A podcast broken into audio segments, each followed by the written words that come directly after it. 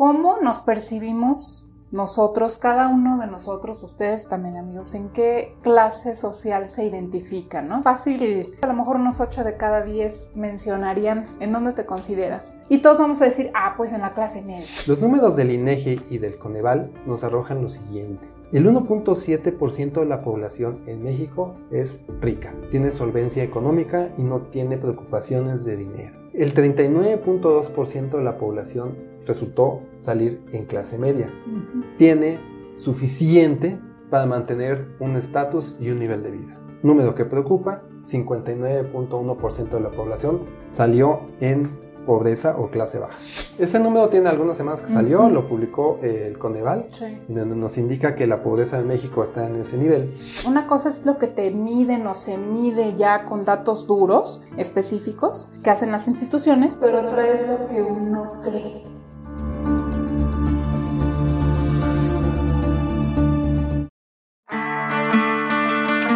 Hola, estás en otro boleto y te damos la más calurosa bienvenida. Somos Ivette y Rodrigo, una pareja que desde el día uno hemos sido otro boleto donde quiera que estamos. Por casi dos décadas hemos crecido creando, experimentando, divirtiéndonos y desafiando lo que parece imposible. Este podcast lo diseñamos para personas como tú, que son otro boleto. ¿Cómo? Sí, buscan ir más allá. Investigan, aman reflexionar y no dejan de aprender. ¿Por, qué? Porque quieren ser mejores cada día. Entonces, prepárate para que analicemos juntos cientos de experiencias y temáticas de vida personal, laboral y de emprendimiento con un estilo profundo y divertido que te va a poner a pensar diferente porque esto es otro, boleto. Comenzamos. Hola, ¿cómo están amigos? Qué gusto verlos. Estamos en otro boleto podcast. Él es Rodrigo, yo soy Ivette y ya estamos listos para presentarte un nuevo episodio. Si es la primera vez que nos ves, estás en YouTube, por favor no se te olvide suscribirte aquí abajo en el botón y darle un like a este video si es que te gusta. Si nos estás escuchando por alguna de las plataformas de audio como Spotify, Google Podcast, TuneIn o iHeartRadio y algunas otras más, también puedes darle en seguir para que no te pierdas ninguno de nuestros episodios. Así que si estás listo, comenzamos. Bienvenido a un nuevo episodio de Otro Boleto Podcast. Episodio 20. Las clases sociales. ¿Te identificas en alguna? ¿Has escuchado mencionar cosas como el índice de pobreza? ¿Te has preguntado en qué consisten las clases sociales? ¿Alguna vez te has definido a ti mismo como dentro de alguna clase social? ¿O jamás te ha pasado por la cabeza? Si ahorita una encuesta te preguntara, ¿en qué clase social se ubica usted? ¿Cuál sería tu respuesta? ¿Sabes qué toman en cuenta los organismos para definir los parámetros de clasificación de clases sociales? Las clases sociales son un tipo de clasificación socioeconómica empleada para establecer los grupos en los que se divide la sociedad, tomando en cuenta las características que tienen en común los individuos. La estratificación de las clases sociales surgió a partir de la Revolución Industrial, de allí que sea un término de uso común en los países industrializados modernos. Las clases sociales se forman a medida que los individuos de una sociedad se agrupan según una serie de criterios compartidos con respecto a lo social y económico como riqueza, ingresos monetarios, ocupación laboral, acceso a la educación, poder político, poder adquisitivo, creencias, valores, hábitos de consumo, entre otros. Partiendo de estos criterios se establecen las clases sociales. Se evidencian las diferencias y similitudes que existen entre los individuos, así como las oportunidades para alcanzar una mejor calidad de vida y escalar de una clase social a otra. Las clases sociales permiten que las personas se puedan movilizar de una clase a otra según sus capacidades y aciertos para superarse o desaciertos para perder recursos económicos. En este sentido, las clases sociales determinan tanto la situación socioeconómica de una sociedad como de un país, porque permite analizar cómo es la distribución económica y su alcance entre los ciudadanos. De allí que se ha establecido una clasificación de las clases sociales como clase alta, clase media y clase baja. Tipos de clases sociales. Clase alta. La clase alta está conformada por aquellas personas que obtienen ingresos económicos superiores a lo estimado. Clase media. La clase media es la más extendida y predominante en la sociedad. Hay quienes la subdividen en la clase media alta y clase media baja, según el nivel de educación y los ingresos de los individuos. Clase baja. La clase baja está compuesta por las personas que carecen de recursos económicos para acceder a diversos bienes y servicios básicos, acceder a la educación y costear una alimentación sana y balanceada.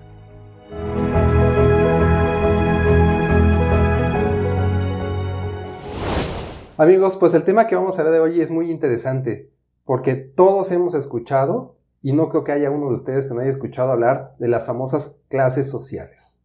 Este interés nos los despertó un reporte que tuvimos hace poquito en México, propiamente, donde nos decía que el nivel de pobreza había crecido y que la clase media se estaba estancando y que las clases altas estaban siendo pocas, pero realmente eso no nos dice mucho nosotros no sabemos nunca realmente qué, cuál es la necesidad para las clases medias, en qué consiste cada clase media, este, cuáles son los parámetros, quién lo define, si hay parámetros internacionales, son parámetros nacionales, quién define si es una clase u otra. Bueno, pues existen organismos internacionales, existen organismos locales o de cada país que definen quién pertenece a determinada clase o de tal lugar a tal lugar es de determinada clase o de aquí para arriba es de clase alta, etc. Pero en términos generales, todo esto se divide solamente en tres clases, ¿no? Pero eso se supone que todos deberíamos estar pues bien definidos de cómo se, se mide eso, ¿no?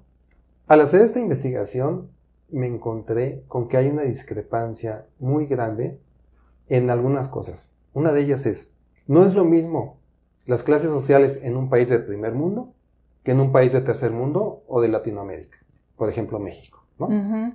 Esa es la primera gran diferencia o notable que podemos encontrar en esta situación. La otra es que también hay diferentes institutos y organizaciones que lo hacen, lo miden o lo determinan. Entonces hay discrepancia entre uno y el otro. Unos dicen una cosa, otros dicen otra cosa. Y al final, como que no tenemos muy claro cuál es el parámetro. Por ejemplo, si yo quiero dejar de ser pobre y quiero pertenecer a la clase social media, con qué instituto me voy a basar como para decir, bueno, a partir de aquí, yo ya soy clase media, ¿no? Y a partir de acá, si yo gano esto y hago esto, voy a ser clase media. ¿Por qué? Porque una cosa es lo que me dice la OCDE, otra cosa es lo que me dice el Coneval, otra cosa es lo que me dice el INEGI.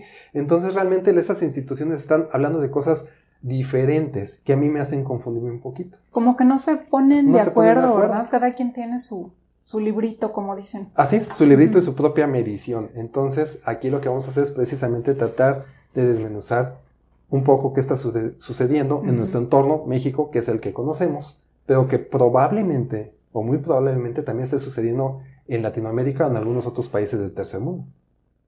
Síguenos en redes sociales. En Facebook, Telegram y Pinterest nos encuentras como Otro Boleto Podcast. En Instagram y TikTok nos encuentras como arroba otro boleto podcast y en Twitter arroba otro boleto pod. Y bien amigos, Ivette, ¿qué te parece si pasamos a ver cómo están las clases sociales en México? Los números del INEGI y del Coneval nos arrojan lo siguiente. El 1.7% de la población en México es rica, tiene solvencia económica y no tiene preocupaciones de dinero. El 39.2% de la población resultó salir en clase media. Tiene suficiente para mantener un estatus y un nivel de vida. Número que preocupa, 59.1% de la población salió en pobreza o clase baja. Y ese número acaban de publicarlo, ¿no? Apenas hace unas semanas. Ese número tiene algunas semanas que salió, lo publicó el Coneval, donde nos indica que la pobreza en México está en ese nivel y subdivide el nivel de pobreza o de clase baja en varias este, eh, fracciones, pero la más eh, llamativa es que el 43.9% de la población está en pobreza. ¿Qué significa pobreza? Lo vamos a ver más adelante, pero pues no tienen a veces mucho rango de maniobra de, para comprar cosas, de cosas básicas, ¿no? Dentro de ese 43% de la población, lo más preocupante es que más de la mitad está viviendo con lo mínimo indispensable. ¿Qué es lo mínimo indispensable? Pues comida, vestido y un lugar donde vivir. Techo. Techo. Pero al final, ahorita lo vamos a ver más adelante, es muy poco, ¿no? Esos son los números que tenemos en México. No me extrañaría para nada que estuvieran muy ligados a lo que sucede en Latinoamérica y también en los países del tercer mundo a nivel mundial. Y es una situación como que nos sirve para ver en dónde estamos ubicados. Claro, siempre es importante saber, mm, yo siempre soy de la idea como de que donde te vayas a parar hay que observar el mapa. Antes de que existieran los mapas electrónicos, antes comprábamos nuestros mapas en papel. a mí me gustaba mucho y yo creo que a ti también, ver dónde estás parado. Bueno, hagan de cuenta que esa misma analogía, pero ubicada, ubicada hacia la cuestión eh, socioeconómica que nos rodea, es bueno saberla, es bueno saber en dónde estamos, cómo se está moviendo nuestro país en este caso, y eh, porque mientras más informados estemos, mejores decisiones podemos tomar. Y es que tenemos que partir de un lugar para saber de qué estamos hablando. Realmente dónde está ubicada la información que les vamos a mencionar. Bueno, pues aquí cuando hablamos de clase rica sabemos de qué porción de la población estamos hablando. Cuando estamos hablando de clase media, sabemos de qué porción de la población. Y cuando hablemos de pobreza, pues sabemos de qué porción de la población estamos hablando, ¿no? Y bueno, hace ratito les mencioné que había discrepancias entre los parámetros que se utilizaban para medir las clases sociales. Y por ejemplo, a mí me llamó mucho la atención todo lo de la clase media. ¿Por qué? Porque es la clase que más tiene discrepancia en cuáles son los indicadores que te hacen pertenecer o no pertenecer a esa clase media. Y vamos a ver algunos ejemplos. ¿Qué nos dice el INEGI? El INEGI nos dice que una familia de clase media debe de contar con una computadora. No nos dice de cuál, pero una computadora. Gastar más de 4 mil pesos de comidas fuera del hogar. Ese es un rubro que a mí me llamó mucho la atención porque eh, están metiendo eh, en pertenecer en la clase media como la el gusto por salir a comer o invertir en comida preparada, que sí lo entiendo yo. Por ejemplo, ahorita con la pandemia a lo mejor pides este, a una aplicación a domicilio, ¿no? Pero gastar más de cuatro mil pesos en comidas fuera del hogar. O sea, ir a un restaurante cada dos veces a la semana, o voy a restaurantes de, menor costo cinco o seis veces. Pues mira, lo que pasa es que también si tienes una familia, sales con papá, mamá, hijos a una comida un domingo, pues sí, ya te aventaste un buen pedazo de esos cuatro mil, o sea, ya. Sí, pero a, lo que voy es, pues hay restaurantes de 100 pesos y hay restaurantes de dos mil pesos, ¿no? Entonces a mí me suena así como que discrepante esa, esa medida, se me hace que es una medida, bueno, que es un gasto como que yo lo pondría como para diversión tal vez, ¿no? Como cuatro mil pesos de diversión, aunque ahí menciona que te gastas en la comida. También podría ser, porque no hay información al respecto, también podría ser de que la persona que sale a trabajar tiene que comer en la calle, por ejemplo, y no regresa a su casa, entonces tiene que pagar, ya sabes, ¿no? La clásica fonda o el Aunque sean los taquitos de Doña Pelos. No, las quesadillas de Doña Pelos. Ah, las quesadillas de Doña Pelos. También es un presupuesto, sí. Este, es un presupuesto. Entonces, a lo mejor eso está implícito en ese gasto, ¿no? Es algo que no sabemos. Por eso les digo que hay información, pues, a cuenta gotas. Al menos una persona de la familia tiene trabajo estable con contrato en una empresa. Ese es un punto que a mí también me llamó la atención. Porque déjenme decirles que el INEGI es el órgano regulador mexicano, nada más, ¿eh? Es la institución local, por así decirlo. ¿Te fijas aquí? Nosotros que intentamos que la gente se aviente a emprender o que decida poner un negocio propio todo.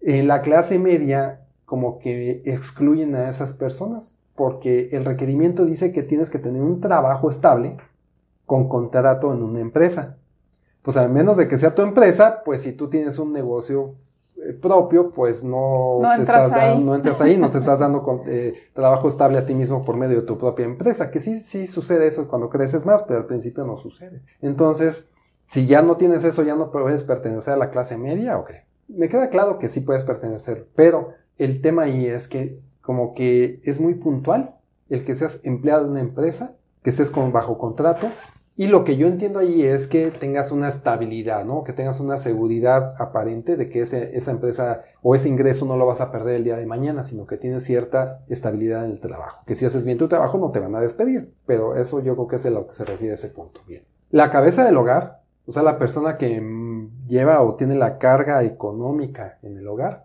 debe de contar con estudios de nivel medio superior.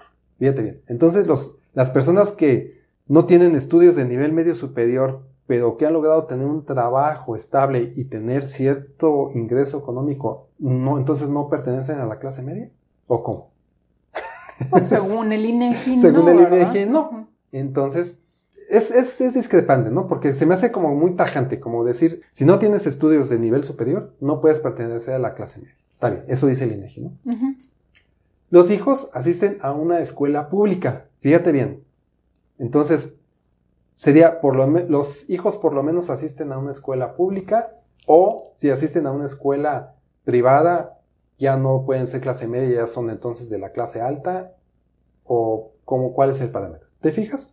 Bueno, eso nos dice el INEGI, pero ahí les va otro punto de vista ahora de una organización mundial. ¿Qué dice a nivel mundial? Por ejemplo, la OCDE, se va por el lado económico. La OCDE dice que debes de percibir una familia de 4 mil dólares al mes, que son 20 alrededor de 20 mil pesos mexicanos, para ubicarnos en México en ese sentido. Dice que si tú percibes menos de 375 dólares al mes, o sea, 7.500 pesos mexicanos, estás en pobreza. Por ahí hay otra información un poco confusa. Dice que si tú percibes entre 5.000 y 7.500 pesos mexicanos, lo que son 250 y 375 dólares por persona o integrante de la familia, eso te hace ser clase media. Lo que yo entiendo ahí, porque no se ha escrito, es que si tú eres una familia de dos personas y entre los dos o cada uno de ellos gana entre 5.000 y 7.500 pesos, entonces ya eres clase media, porque aquí arriba hablábamos de que era una, una familia de cuatro personas, por eso decía los 20.000 pesos. Sí. Entonces, a pesar de que no dicen claramente esa situación, pero pues una familia de dos, por ejemplo, eh, una pareja, que no, sin hijos, podrían ser 10 mil, de 10 mil a 15 mil pesos, ¿no? que lo que sería el, el, ingreso entre los dos, se pueden considerar una clase media. En términos generales, después de haber hablado de, de las cuestiones económicas, dice que un parámetro más cercano para medir la clase media es que tengas alimentación suficiente y de calidad, que puedas pagar vestido, o sea, vestido y sustento, ¿te que puedas pagar tus gastos de transportación. No habla de si es un auto propio. Lo que te iba a decir. O, ¿Qué está considerado ahí? Exactamente. No dice si tienes un auto propio, dos autos propios, o te viajas en un taxi, o viajas en sistema de transporte colectivo. No dice. Simplemente que tengas los medios suficientes económicos para poderte transportar. Económicos, ¿eh? Que puedas pagar la educación propia y de los hijos, o de los eh, codependientes económicos. Que tengas un hogar Tampoco dice si es un hogar rentado o un hogar propio, pero que tengas la solvencia para pagar un hogar con todos los servicios. Que seas capaz, y aquí es donde entra el punto medular de esta información, que seas capaz de tener un sistema de ahorro, que puedas ahorrar. Anda. Y ahí muchos van a decir, a ver, espérame, es que yo no puedo ahorrar si apenas me alcanza para vivir. Pero cuenta, por ejemplo, una monedita de cinco pesos. ¿O no? Pues, Porque eso es ahorro, ¿no? También. Sí, ahora qué clase de ahorro, ¿no? Pero puedes ahorrar 5 pesos diarios o 5 pesos al mes, y es muy diferente. ¿No has visto que existen unos planes de ahorro que luego andan? No, no, no, bueno, eso son aparte, ¿no? Que había, em, digo, en internet luego existen, dice, ahorra este año. Ya sabes, ¿no? Que salen un chorro de hacks y esas cosas. Y dice, el día uno ahorras un peso, el día dos ahorras dos pesos, el día tres, así del año, son 365. Y al final lograste un monto porque todos los días ibas... ¿Te acuerdas qué cantidad era? Porque sí lo vi, pero no recuerdo. Pero el chiste es que como es múltiplos, pues vas ahorrando bastante dinero. Ese también contaría, ¿no? Sí, sí cuenta. Ahí lo que me preocupa de esa situación es que, digo, yo estoy hablando de México nada más, ¿no? ¿Cuántas personas percibiendo esa cantidad de dinero realmente son capaces de ahorrar? Y además, sacrificando qué? Son capaces de ahorrar, ¿sí? Sacrificando un vestido, eh, tipo de transporte. Es que en teoría no deberías de sacrificar nada, o sea, debes de satisfacer todo y aparte ahorrar. Tener una capacidad de ahorro, ¿sí? Y ahí viene la otra. Escribe en tu navegador otroboletopodcast.com. Entras a la página, en la pestaña Episodios das clic Navegas por los episodios, escoges el que más te guste o el que quieras escuchar y debajo del texto vas a encontrar el reproductor en la página web, listo para que le des play. Dice que debes de tener dinero disponible para diversión y ocio, abierto así como tal. ¿Qué es diversión y ocio? Pues puede ser un viaje a, no sé, a un balneario, puede ser un viaje al parque, puede ser un viaje a Europa, este, pues, este, si tengo, con mi caso, si me gusta tocar un instrumento, pues ser capaz de comprar mi instrumento y las necesidades del instrumento. este, si a ti te gusta eh, salir a tomar la copa en la noche, pues tener dinero para poder hacer eso.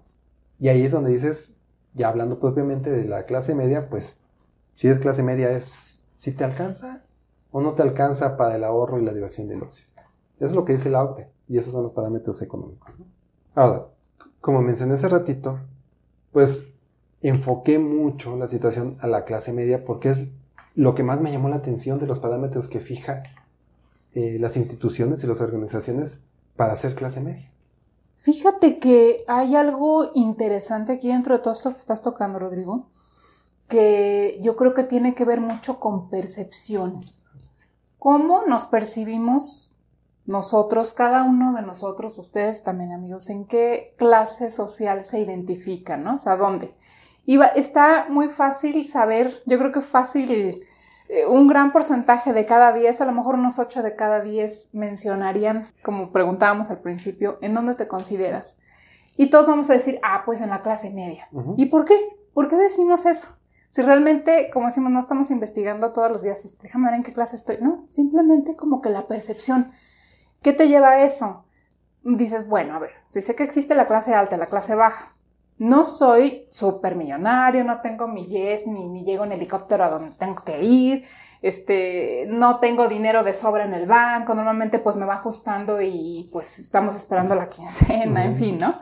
O sea, no estoy en ese nivel de tranquilidad económica pero tampoco estoy en un punto donde dices, eh, o no, no tengo dónde vivir, o sabes que mañana no sé qué voy a comer, eh, viviendo situaciones difíciles, económicas, con incertidumbres, es no, tampoco. O sea, sí tengo dónde vivir, eh, tengo un carrito, me puedo transportar, este más o menos voy sacando mis necesidades al día, pues todos decimos, ah, pues soy clase media. Entonces, volteas a ver a tus amigos y a la gente que te dices, ellos también son clase media, yo no los veo que estén ni en el punto más alto ni en el punto más bajo, entonces todos somos clase media, ¿no? Por lo menos todo tu entorno visual o cercano consideras que es una clase media.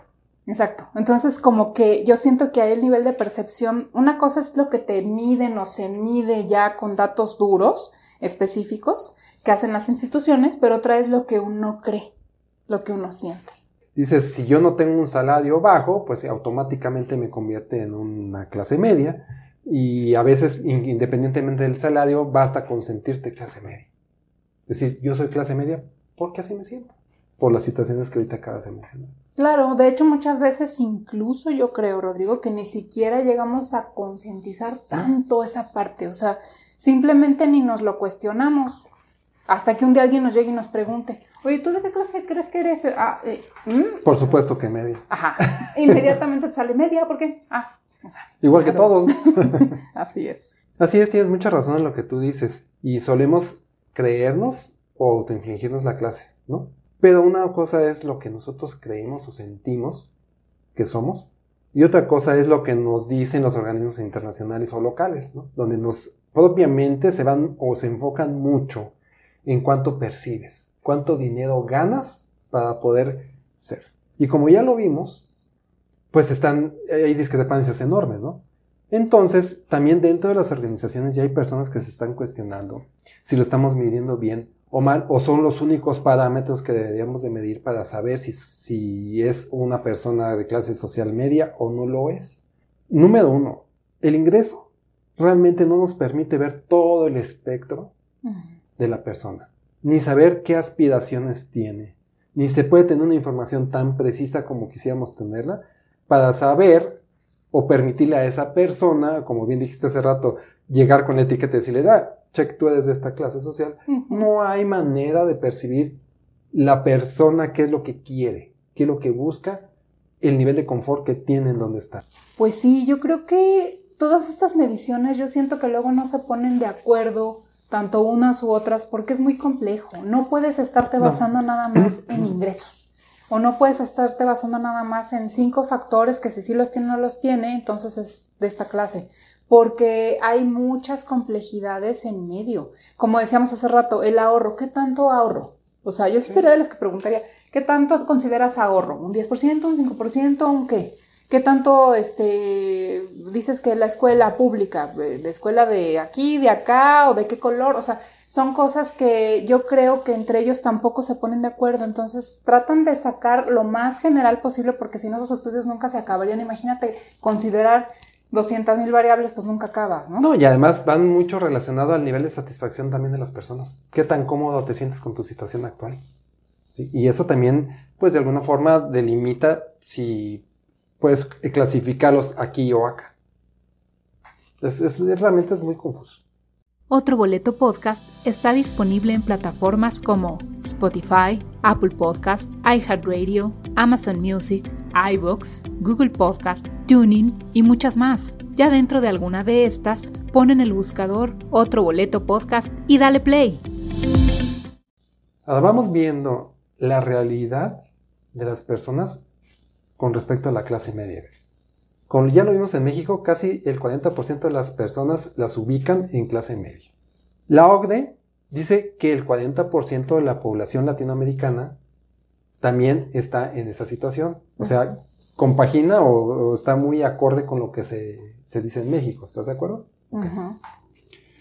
Pero hay un fenómeno que se ha expandido en México y en Latinoamérica, que hay grupos, como ya lo platicamos ahorita, hay grupos que se identifican como clase media, pero que no necesariamente pertenecen a ella. Ya ves, es exactamente lo que estábamos diciendo. Tú te crees clase media, pero según las mediciones, pues no. Exactamente.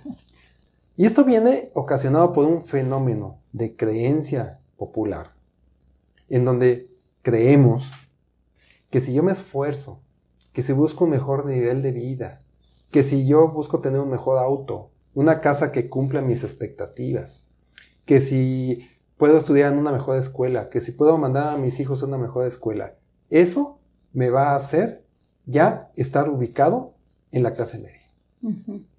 Y no necesariamente va a suceder así, o no, no necesariamente sucede así. Y dice la investigadora Emanuel Badoset, y entre comillas, porque son palabras de ella, no mías, dice, con el relato de la meritocracia muchos creen que son clase media, pero en realidad pertenecen a sectores populares. Cierro comillas. ¿Te fijas lo fuerte que es esto? Donde dice, realmente lo que está diciendo allí y lo que yo puedo entender de ahí es que, como tú bien dijiste, queremos pertenecer a esa clase. Sentimos que pertenecemos a esa clase. Pero si vemos fríamente los números, vemos los parámetros de medición, vemos las condiciones de vida que tenemos, lo, contra lo que ganas, contra lo que debes pues te ubica en una clase abajo. Eso es lo que te iba a comentar, porque dices, bueno, ok, estoy luchando, ya tengo, compré o ando rentando una casa más o menos, tengo tal carro y me drogué, este, tengo a los hijos en la mejor escuela de aquí cerca y todo, pero realmente no te está alcanzando, o sea, tienes, si tienes tarjetas de crédito están todas llenas, mal llega la quincena y ya al tercer día ya la ocupaste toda y andas viendo a ver cómo malabareas lo demás, entonces ahí es donde yo creo que está como que el engaño, ¿no? O sea, aparentas, pero realmente acá abajo estás haciendo los malabares para poder salir adelante y, estás en, un, en una situación muy crítica. Sí, eh, tú ahorita mencionaste la palabra engaño. Es un engaño hacia nosotros mismos. Porque el, el tema ese de si yo quiero y lo deseo, lo obtengo, es muy válido porque te da objetivos a seguir, ¿no? El problema comienza cuando tu realidad económica no te da para tener eso que deseas. ¿Crees que eso te hace situarte en una clase social diferente en la que estás ahorita? Entonces, corres el riesgo, bajo mi punto de vista, de me endeudo. Voy, compro un carro que me satisface, que me ubica visualmente en una clase social a la que yo creo pertenecer, pero que realmente no estoy, porque no me alcanza el dinero, como por ejemplo ir y pagarlo de contado, no me alcanza el dinero a veces ni para cubrir las mensualidades y entonces empiezo a castigar las otras áreas, ¿no? Donde estoy eh, castigándole a la comida tal vez, o le castigo al ahorro, de lo que tanto hablamos, le castigo a la diversión por tener algún bien material. Y ahí es donde ya no entras en el, digo, siguiendo las mediciones, sí. que vimos, por ejemplo, ah, no tienes para diversión y ocio. Así es. Te quitan esa barrita. No, pues que tampoco tienes para la alimentación porque, o saludable o alimentación buena. ¿Por qué? Porque estás metiéndolo todo a la mensualidad del carro. entonces ya te bajó, por eso no puedes estar ahí, porque pues no tienes para, para cubrir esos rubros. fríamente, como lo dice este, la académica, que si tú vas y compras algo, por ejemplo, mensualidades, como te lo acabas de mencionar, y solamente pagas esa mensualidad, pues entonces te convierte en alguien marginado de un sector popular con un carro que estás pagando.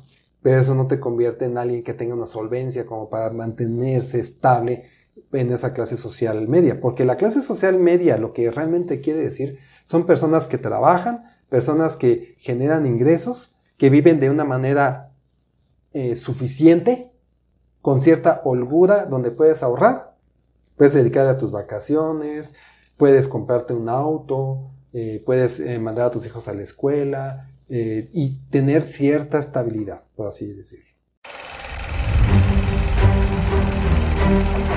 Y qué buen momento de película vamos a tener en este episodio, ¿verdad, Rodrigo? Así es. Y es una película mexicana. Exacto, tenemos una película mexicana. Creo que es la primera vez que tocamos o nos toca con una película mexicana el, momento de película. Así es, sí. Pero a mí se me hace genial y además muy divertido.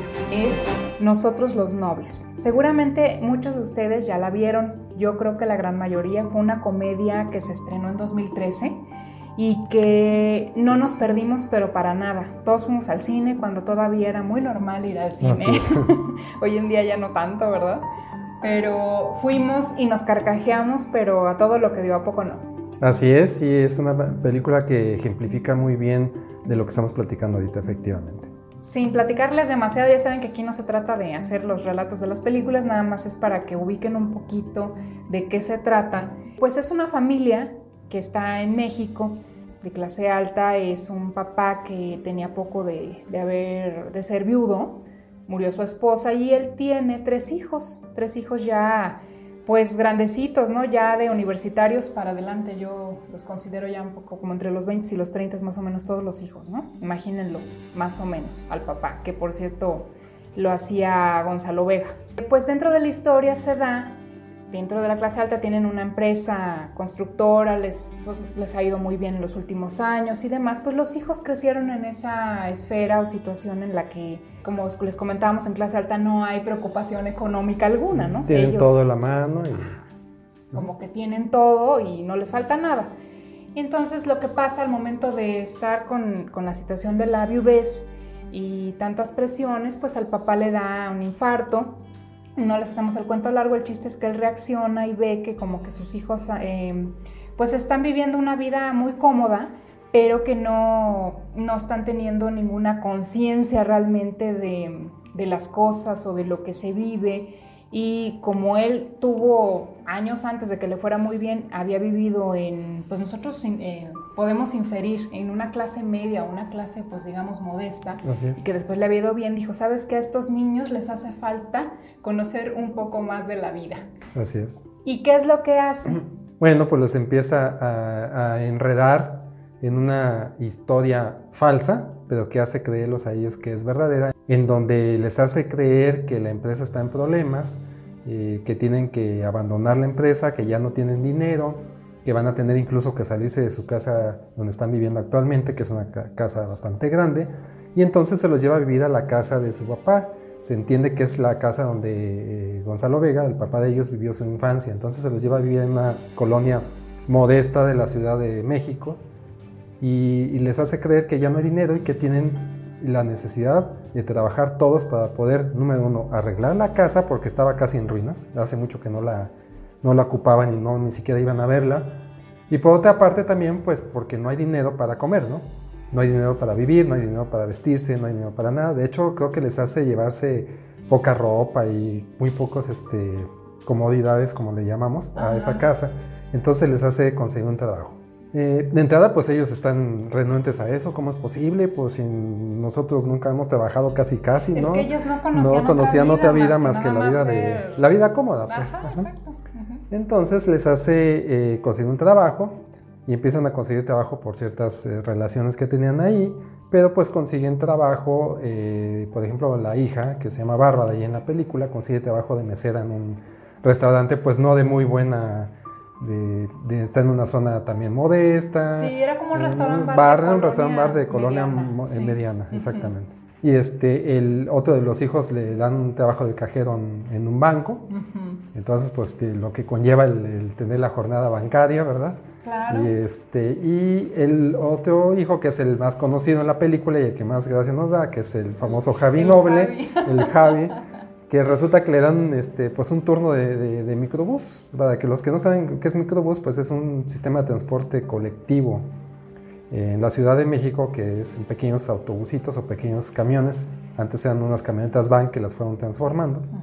Y le dan este tiempo, o sea, un turno, que son turnos de 12 horas, si bien recuerdo, por ahí así. Eh, de trabajar en un microbús, así es que imagínenselo a él, ¿no? Manejando un microbús este, estándar de entrada, ¿no? No es automático. Entonces, pues toda la complicación que se lleva, las eh, cosas chuscas que empieza a vivir con los otros choferes. Entonces, pues la película se trata principalmente de ese proceso de adaptación en donde vienen de, estar en las comodidades y entonces ahora ya no están cómodos y tienen que trabajar. Y entonces pues la diferencia en cuestión de lenguaje, de cómo convivir con las demás personas, así como, como vulgarmente se dice un baño de, mundo, ¿no? No, pues es darles mundo para que de ser transportados en carros con chofer casi. Con chofer, exacto, eso es lo que iba, o sea, son carros de alta gama con chofer. Todos, los, por ejemplo, ellos nunca hacían algo de comer, todo lo, lo hacía la cocinera, nunca veían algo de que tener que limpiar. Cuando llegan a la casita esta que les tiene ahí abandonada y preparada el papá, tenían que limpiar todo, todo, ellos, porque no había cómo, y, les hizo creer que tenían que salir adelante con sus propios trabajos. Y como él venía convaleciente de, de, haber tenido el infarto, él no podía trabajar, entonces se los dejó todo a ellos, trabajenle ustedes, mijos, y aparte no se pueden poner en contacto con nadie de sus antiguas este, relaciones, amistades y demás,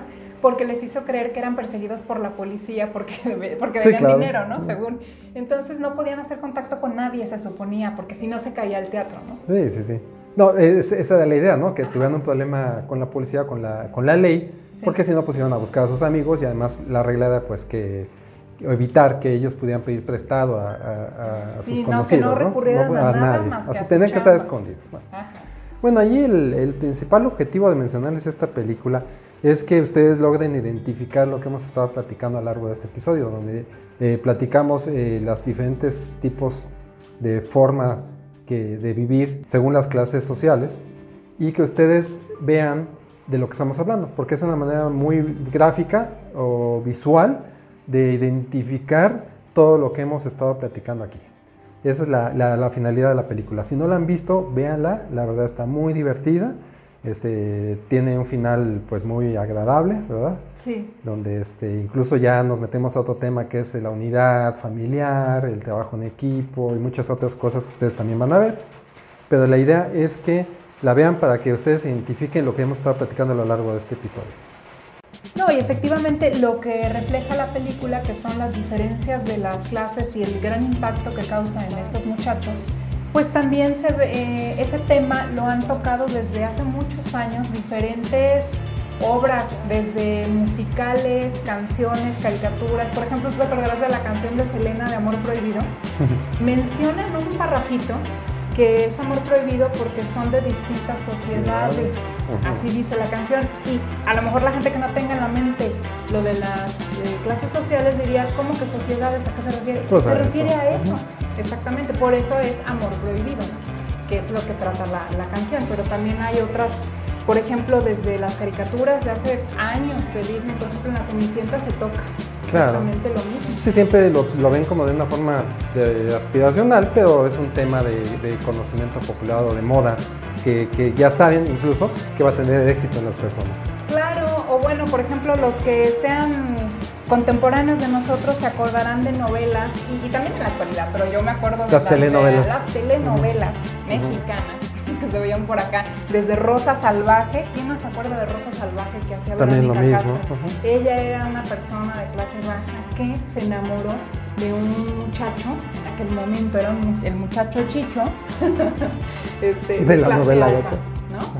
También pasó con las que hacía Talía, María la del Barrio, María Mercedes, todas eran con la misma temática, Marimar Era lo mismo. Sí, es, es, es el tema que da Rubí. Para hacer eh, historias. Que hizo. Bárbara Mori, o no me acuerdo, la telenovela Teresa, que también hizo Salma Hayek por acá, Ujú. era la misma temática, fíjense bien.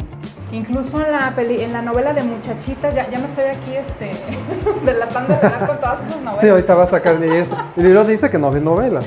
No, veía, antes Ok. eran más o menos entretenidas. Además, Ah. oigan, no había nada que ver en la tele, nada más lo que salía en televisión abierta y se repetía muchas veces, era todo lo que había, Ah. ¿no? Que ahora tenemos 800 canales. Así es, Ivette, amigos.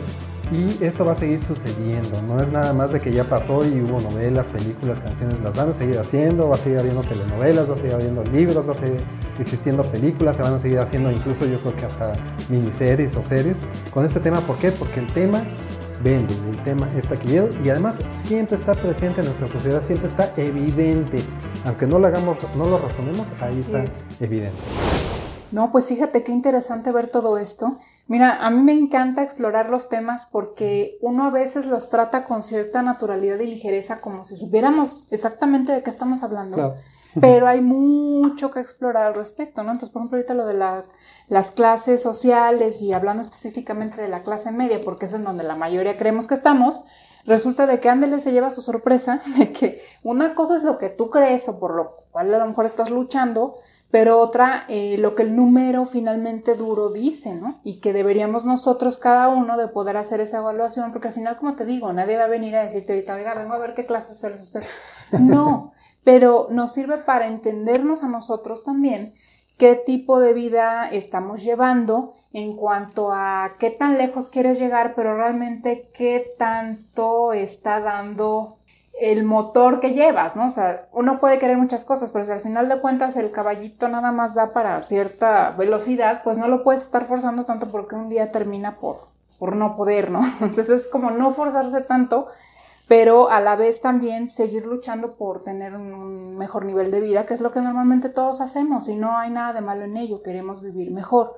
Pero sí es interesante saber, bueno, una cosa es lo que uno está acá haciendo en lo suyo en su vida, pero por otro lado que los números, los números que están diciendo los organismos, qué están diciendo, se ponen o no de acuerdo, qué dice uno, qué dice el otro, porque al final esa es la realidad que nos está rodeando.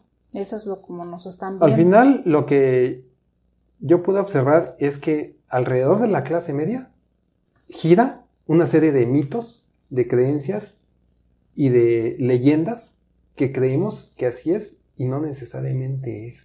Recuerda que también nos puedes encontrar en YouTube. Dale me gusta, oprime el botón suscribir, activa la campanita de notificaciones y escoge todas para que no te pierdas ninguno de nuestros episodios. Y para eso, No, hombre, pues ahí vienen los mitos y leyendas de la clase media, que esa es exactamente la que nos está moviendo aquí todo el eje porque es donde la mayoría creemos que estamos. Como para llevarnos nuestras sorpresas, esas las vamos a ver en el siguiente episodio. Muchas gracias por escucharnos. Si nos estás viendo en YouTube, acuérdate de darle suscribir y darle like a este video, compártelo con quien más confianza le tengas. Y si nos estás escuchando por plataformas de audio, también nos puedes dar seguir para que te enteres del próximo episodio que saquemos para ti. así es que no te lo pierdas. Somos Ivette y Rodrigo. Nos vemos en el siguiente episodio con los mitos y leyendas de la clase media.